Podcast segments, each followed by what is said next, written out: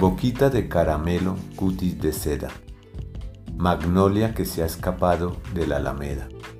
Es tu sonrisa blanco pañuelo que enamorado llega hasta el cielo, perfumado de jazmín. Para bailar marineras por San Martín. Buenas noches amigos.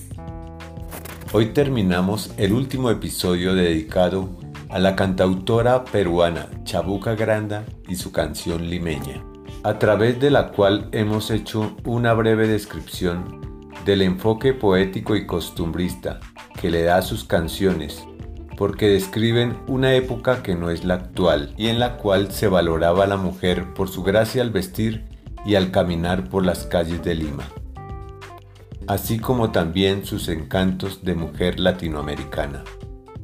Algo que no conocen las generaciones de ahora es el uso del pañuelo, prenda esencial en los atuendos, tanto de la mujer como del hombre, y muy importante a la hora del cortejo y la conquista.